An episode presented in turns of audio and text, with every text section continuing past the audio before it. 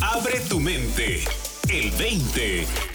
Con Marina Galán y Fernando Arad. Hola, bienvenida, bienvenido a El 20, el podcast semanal en el que Marina Galán y un servidor, Fernando Arad, te invitamos a soñar, a abrir tu mente, a explorar la experiencia humana de adentro para afuera y ver si de gracia nos cae un 20 que nos pueda transformar la vida, ¿no? Marina, ¿cómo estás? Muy bien, Fernando, muy contento de estar aquí otra vez contigo como todos los lunes. ¿Cómo estás tú?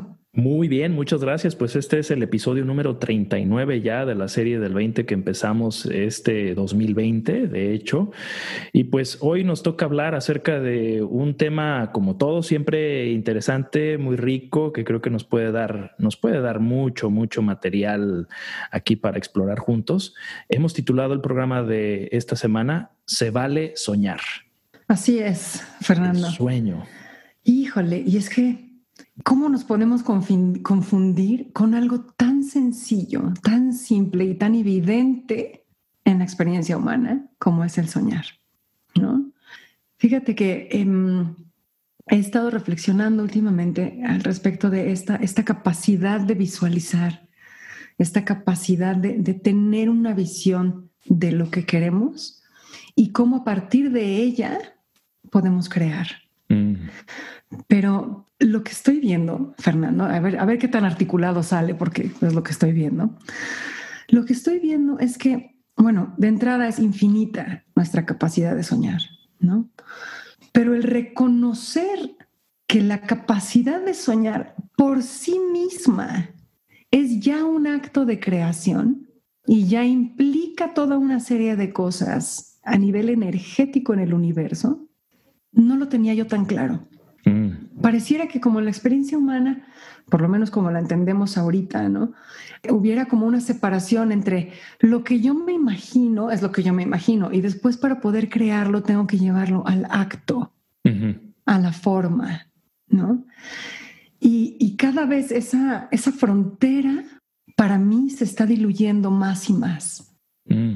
Entonces estoy empezando a ver como esta capacidad de soñar y visualizar como ya una conversación energética entre el universo y yo de, si yo puedo imaginar esto, es porque es posible.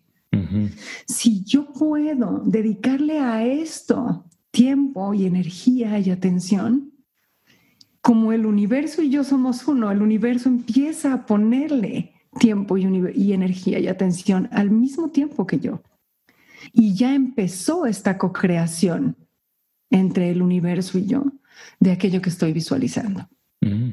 Entonces he estado teniendo conversaciones con personas que hay alrededor mío que son a todas luces creadores potentes y les he estado preguntando acerca de su proceso de creación. Todos, sin excepción, han empezado a hablar de ello, o sea, no lo dejan al final, empiezan a hablar de ello, de su capacidad de soñar. Mm. Y entonces empiezan a decir, es que me despierto a las 4 de la mañana y entonces pues tengo tiempo y entonces me pongo a imaginar y a soñar. O cuando voy en el coche o no, o sea, me doy el tiempo todos los días, me tomo un par de horas para soñar e imaginar. Híjole, y me ha parecido tan interesante, Fernando, o sea, el, ver que hay ese reconocimiento de, ese paso, ¿no? Pero que no lo tenemos completamente entendido. Y si supiéramos que al momento de empezar a visualizar y a imaginar y a soñar, ya estamos inmersos en un proceso creativo en el que está involucrado todo el universo, pues a lo mejor seríamos un poquito más conscientes de aquello que imaginamos, ¿no? Y por ponerte un ejemplo muy tonto, no, no, no llega mi hijo, ¿qué onda? ¿No? Entonces me pongo a imaginar la catástrofe, pues estoy co-creando esa posibilidad desde ya, ¿no? O, ¿por qué no me habla este cuate? Es que claro, no le importo.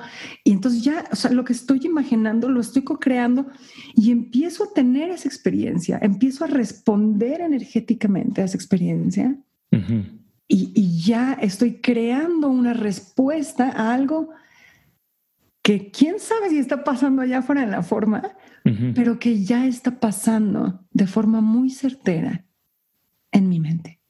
Qué interesante, ¿no? Yo fíjate que este tema de los sueños lo, he explorado de distintas formas. Eh, una de las eh, formas más interesantes que me parece de percibir esto del sueño viene de las culturas eh, ancestrales más orientadas hacia el chamanismo, por ejemplo, ¿no? Que hablan del sueño como esta experiencia que es un paso previo a la creación en forma, justo como lo mencionas, que en nuestra cultura occidental moderna vemos el sueño, justo como decías, como pura, pura y mera imaginación que no tiene validez. Pero en las culturas, sí, prácticamente, ¿no?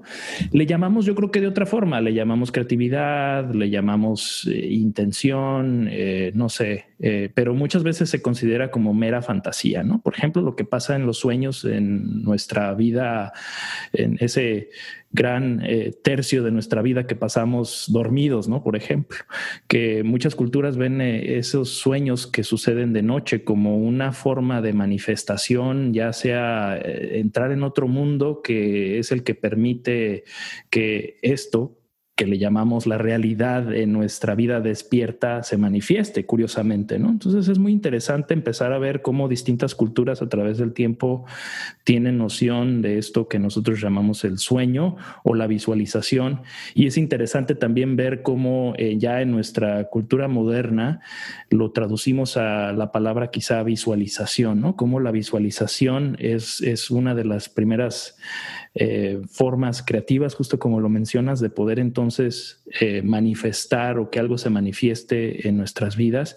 Y lo he visto, por ejemplo, muy marcado en la psicología del deporte, ¿no? que se habla de este ejercicio de visualización que los atletas hacen, por ejemplo, un futbolista o un basquetbolista se visualiza teniendo éxito en la cancha, ¿no? anotando goles o canastas, etcétera, y cómo los estudios eh, científicos alrededor de esto muestran que efectivamente un, atleta que tiene y hace este ejercicio de visualización muy eh, concreta, lo más real posible dentro de su mente previo a un partido, tiene tiene resultados en, la, en lo que ya llamamos la realidad manifestada, ¿no? Es muy, muy, muy interesante esto de la visualización y del sueño que, mencionas.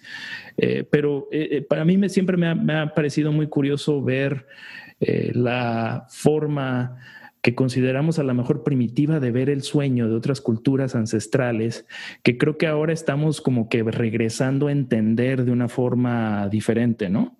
Sí, completamente, Fernando. Y es que, o sea, creo que, creo que ah, quizá, no lo sé, ¿no? Pero quizá se dio de manera intuitiva al principio y después hemos tenido todo este inmenso camino de la racionalidad del ser humano, que al final nos está depositando en el lugar de origen, pero, hijo, le voy a decir una palabra que, no, generalmente no me encanta usar, ¿no? Pero va. Vale, yo, le pongo VIP. No, no te creas.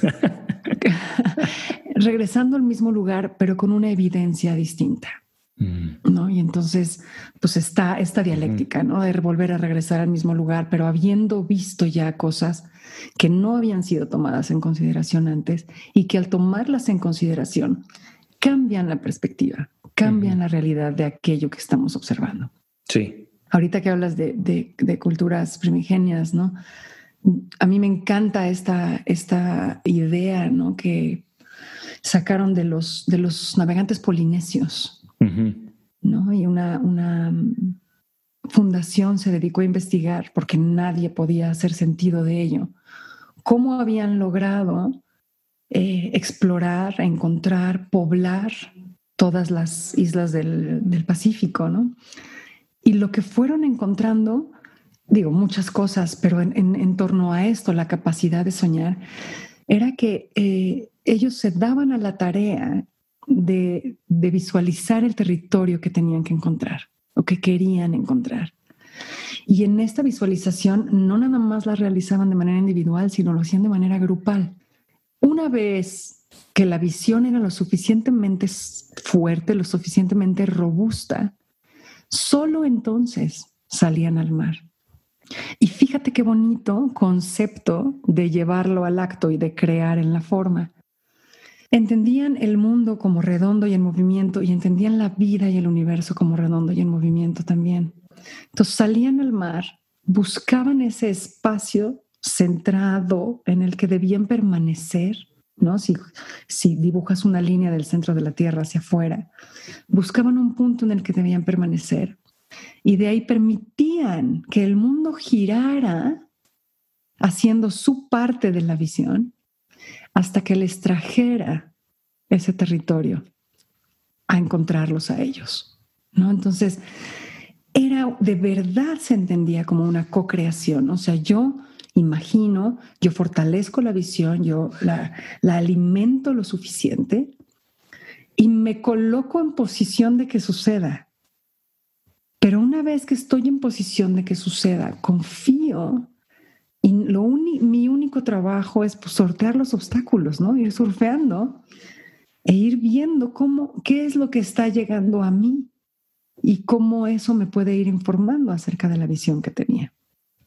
Entonces, esa historia a mí me parece brutal, ¿no? Brutal en todo sentido, con, con esta capacidad de... Pero me gustaría unirla a otra historia que hay por ahí, ¿no? De este coach que estaba enseñando, coach de deporte, que estaba coachando a un equipo de, de remo. Y la única consigna de este coach era, si está fuera del bote, no le dediques ningún tiempo. O sea, no le dediques ni, ni siquiera lo contemples, ¿no? O sea, no te toca. Esa parte le toca a la vida, ¿no? Entonces, si no está dentro de tu barco, si no está dentro del bote, no le dediques tiempo, energía, atención. Y me parece que apunta al corazón de este tema. ¿no? El darnos la oportunidad de soñar, de visualizar, sabiendo que es parte fundamental y que ya estamos creando en la forma. Digo, de entrada estamos creando la experiencia, ¿no? En ese momento, en ese instante pero que ya estamos trayendo a la vida esa posibilidad, sabiendo que la naturaleza aborrece el vacío y lo va a llenar de alguna manera, ¿no?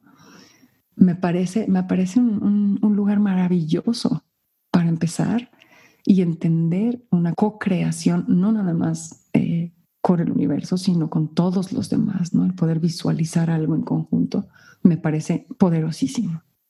Así es. Me viene a la mente los casos de científicos que han hecho grandes descubrimientos cuando se dan este espacio de soñar, ¿no? De simplemente permitirse este tiempo y, eh, y espacio mental para imaginar posibles soluciones a algún reto o alguna ecuación que están tratando de, solucionar, ¿no? Y cómo muchas de estas personas eh, hablan de esa experiencia como, como el permitirse, el soñar y cómo muchas de soluciones, ¿no? Aparentemente como mágicas les han llegado ah, por medio de un sueño. O, este, o el espacio. Y hablo de sueños inclusive nocturnos, ¿no? Sueños nocturnos donde de repente se soluciona algo que estaban trabajando durante el día o, días y meses, ¿no? Etcétera. Y cómo el sueño tiene ese, ese efecto de podernos dar eh, respuestas muchas veces a retos que estamos enfrentando en nuestra vida. Y también, por supuesto, como lo mencionas, ¿no? de, de permitirnos visualizar eh, las posibilidades que ya de alguna forma tienen, tienen ciertas probabilidades de que, de que suceda si nos también nos permitimos como seguirlas, ¿no? Eh, y esa relación con el, con el sueño es muy, es muy interesante, como también la metáfora de que la vida es un sueño empieza uno a percibir que pues efectivamente lo que nosotros llamamos pensar, ¿no? Las culturas ancestrales le llamaban soñar, ¿no? Porque todos estamos en nuestro sueño privado, al parecer particular, no sé qué tan privado y qué tan particular realmente sea, porque creo que compartimos de alguna forma una versión de este sueño eh, que también muchas tradiciones y muchas culturas hablan de que eh, perciben como Dios, como el gran soñador de esto que llamamos realidad, ¿no? Y, que, y que el despertar de la conciencia es eh, darse cuenta que estamos soñando y que estamos pensando, ¿no? Lo que nosotros ahora en nuestra época actual le llamamos pensamiento y es algo como racional, en realidad es una herramienta más del sueño, solo que tiene como que una función un poco más, este, eh, más como que con más dureza, ¿no? Que el sueño que se nos permite mostrar en otro tipo de espacio donde estamos como que nos ponemos más de pechito, ¿no? Me encanta. Oye, Fer, pero hay, una, hay un punto que me parece vital y que creo que aquí es donde muchos nos perdemos. No es lo mismo una visión, un sueño, que, que, un objetivo. Sí. ¿No? ¿Cómo ves tú la diferencia? Ahorita te digo lo que, yo, lo que yo veo, pero ¿cómo ves tú la diferencia entre un sueño y un objetivo? Mira, los objetivos yo, yo los veo, eh, por ejemplo, aplicables en nuestra vida cuando, cuando queremos algo en particular, que por ejemplo en una empresa tiene ciertos objetivos para poderle ser redituable el negocio y ya sea en algún departamento tienen el objetivo X o Y. Hablabas, por ejemplo, de este coach que mencionabas del, del remo. Yo me acuerdo, por ejemplo, trabajar con muchos de mis compañeros en la locución, en la radio, yo les decía algo similar, por ejemplo, ejemplo, que muchos locutores se traumaban por el rating, ¿no? Porque por eso los medían. Entonces yo muchas veces me daba la tarea de, de, recordarles que su trabajo no era, no era aumentar el rating, su trabajo era hacer un buen programa de radio. ¿No? Este, ahora, todos tenemos objetivos. El objetivo en ese, en ese juego en particular que estábamos jugando de popularidad en el medio de la radio para entonces vender publicidad, el objetivo era X número de rating o número de oposición en el ranking de las estaciones de popularidad en el mercado para entonces cumplir con los objetivos de ventas de la empresa. Yo creo que tienen una función. Yo lo que he visto acerca de los objetivos es que son una limitación. Y no lo digo en un sentido malo de la palabra, pero creo que son limitaciones artificiales que nosotros nos creamos para jugar un juego en particular. Por ejemplo, como en el fútbol, ¿no? Ponen la portería y pues si alguien le pega fuera de la portería, eso no es un gol. Pero pues, obviamente esa limitación de la portería es una limitación pues que nosotros nos inventamos para jugar el juego del fútbol. Si no existiera esa portería, totalmente arbitraria, ¿no? un niño que no sabe de fútbol y le pega donde sea y se divierte pegándole, le vale un pepino que meta el balón en entre esos tres palos, ¿no? Me encanta. Pero pues eso no es el juego. Entonces, para mí ese es el objetivo, ese es el, esa es una meta, es, es, una limitación que nosotros nos ponemos eh, que, que en realidad no tiene otra función más de que el jugar un juego que queremos jugar. Así lo veo. Y el sueño, todo eso está dentro del sueño. La limitación de esa portería que nos inventamos está dentro del sueño, pero es un sueño que, yo creo que a lo que apuntan muchas de las tradiciones es a despertarnos al hecho de que estas limitaciones que nos pusimos son solo para jugar un juego en particular, ¿no? Y no hay realmente nada de por medio en cuestión eh, de existencial, ¿no? Eh, que, que, nos ponga en una situación de verdadero riesgo, ¿no? Es una visión radical, pero esa es más o menos mi forma de ver lo de los objetivos y la visión.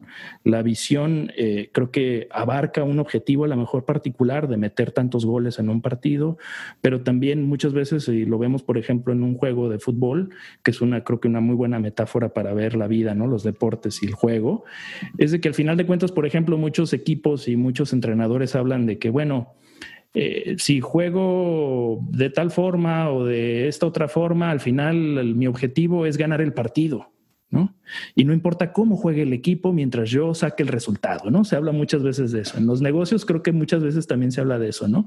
Al final lo que quiero es el resultado, pero lo que tú apuntas sobre la visión, yo creo que la, la visión va más allá del resultado, ¿no? Va más allá. Muchos entrenadores que yo creo que son, por ejemplo, los más populares, desde mi punto de vista particular, ya hablo aquí de como fanático del fútbol, son los que, son los que le, le, imponen, por decirlo de alguna forma, a su equipo un estilo de juego que es agradable para el aficionado, ¿no?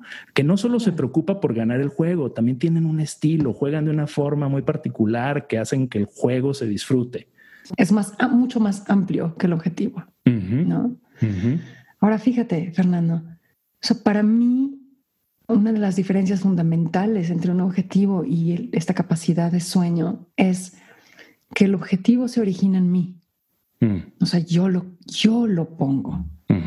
¿no? El, el, el, sueño se alimenta de afuera. O sea, en esta capacidad de darle vacaciones a la mente y dejarla libre.